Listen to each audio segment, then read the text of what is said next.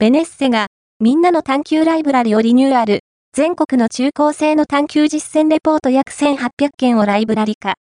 株式会社ベネッセコーポレーションを大幅に増強し、2022年4月28日に国内最大級の規模となる約1800件をライブラリ化したことを発表した。